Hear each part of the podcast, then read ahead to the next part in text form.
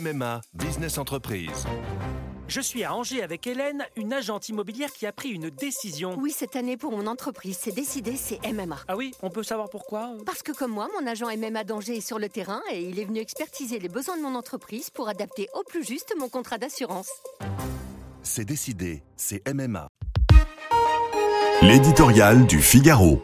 Rideau de fer par Philippe Gély. Il était stupéfiant d'entendre ce mardi Vladimir Poutine et Joe Biden décrire à quelques heures et 1200 kilomètres de distance les univers parallèles d'où ils mènent leur guerre l'un contre l'autre. À écouter le chef du Kremlin s'exprimant devant les élites moscovites, la Russie est un agneau que les Occidentaux n'ont eu de cesse de tondre puis d'assujettir avant de vouloir l'égorger. Selon lui, la Russie, honnête et pacifique, a dû utiliser la force pour mettre fin à la guerre déclenché par l'Ouest hypocrite et répugnant. Il exalte une civilisation attachée à ses valeurs, assiégée pour cela par de pseudo-démocraties décadentes mais qui prospèrent dans l'adversité. À croire que Poutine a trouvé dans la guerre une opportunité de façonner sa Russie idéale, un pays retrouvant son autonomie et sa cohésion et inculquant à ses enfants ses vertus fondamentales, foi et patriotisme.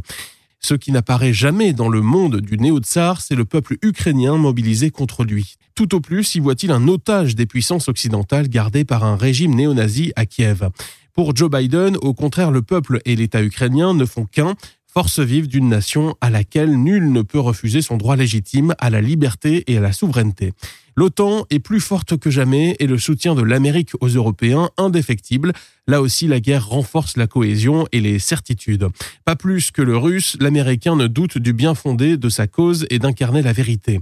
Dans ce choc des mondes, celle de l'autre paraît évidemment absurde. Ainsi, l'un défend-il la vitalité d'un ordre mondial dont l'autre entérine l'acte de décès. Est-il nécessaire d'annoncer que ce conflit va durer? Quelles que soient les nouvelles du front ukrainien, il faudra des décennies, peut-être des générations pour épuiser cette nouvelle guerre froide, ponctuée de points chauds comme le Donbass. La question pour les mois à venir est de savoir où tombera le prochain rideau de fer, sur le territoire amputé de l'Ukraine ou aux frontières reconnues de la Russie. La seconde option scellerait la victoire de Kiev, mais pas la fin de la guerre.